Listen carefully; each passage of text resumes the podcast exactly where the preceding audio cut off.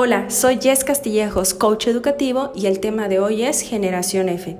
Esta generación que ha nacido en el siglo XXI y que en su formación emocional hay puntos débiles, principalmente en el aspecto de los valores, como la empatía o la interesa, ya que no los desarrollan de manera adecuada. Son conocidos como niños flojos.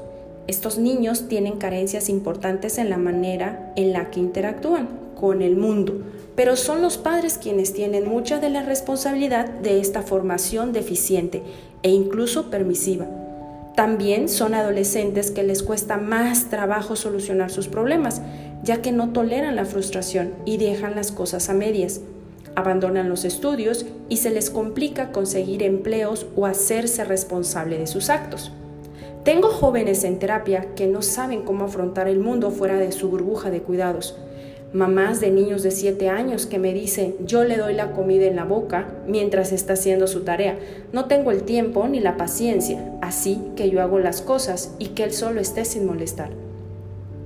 La clave para que lleguen lejos con esta generación F es dejar que tropiecen, se caigan y que resuelvan sus cosas por sí solos. Ojo, no estoy diciendo que los abandonen, sino que los observen y guíen.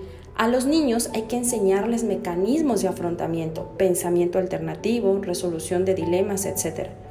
El doctor en psicología y autor del libro Fortalece a tu hijo, Javier Urra, encuentra en la actual paternidad o maternidad tardía y en el hecho de que se tengan pocos hijos dos de las razones que explican la conducta sobreprotectora generalizada de los progenitores. Estas circunstancias hacen que varíen notablemente la perspectiva y la forma de educar. Muchos padres se atontan cuando tienen hijos y cometen un grave error que consiste en que no quieren que su retoño sufra, lo cual es imposible. La sociedad ha vendido a los jóvenes que hay que ser felices sí o sí. Y cuando su pareja les deja o pierden el trabajo, se vienen abajo, teniendo así una generación de cristal la cual se caracteriza por la fragilidad o manera en que quedan rotos por dentro si algo no les sale como ellos deseaban. Entonces, son inestables o inseguros porque sus padres, que vivieron épocas de mucha carencia, se empeñaron en salir adelante para darles todo y que no les falte nada como a ellos en su momento. Sin embargo, así como se les critica por no aguantar nada y quejarse de todo, son personas que manejan muy bien la tecnología, un mundo donde todo les resulta fugaz o efímero. Créanme papás, sobreproteger a sus hijos hará niños dependientes, frágiles, que necesitarán siempre de un tutor y que cuando la vida los golpee querrán huir de ella y se pondrán en riesgo. Urge analizar qué está ocurriendo con la dinámica familiar con el estilo de crianza y con la comunicación.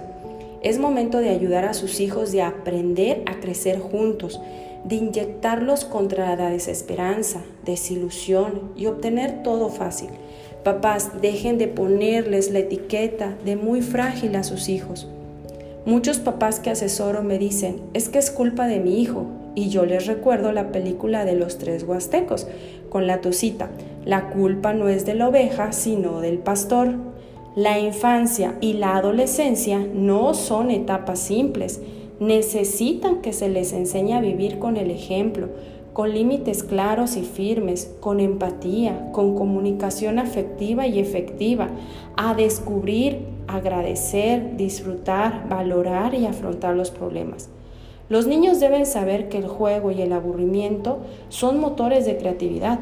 Los niños precisan amor, seguridad y reglas. Por eso, papás, ustedes deben ayudarlos a fortalecer su voluntad y enseñarles que el sacrificio y austeridad no producen frustraciones, porque cuando un niño crece en su propio yo, no le es fácil aceptar un no.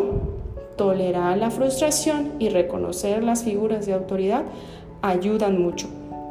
Hay muchos padres que están físicamente presentes, pero realmente están ausentes ejerciendo una maternidad y paternidad pasiva. La crianza de un hijo no es fácil y nunca es tarde para aprender o reaprender. Te veo en la siguiente charla. Gracias.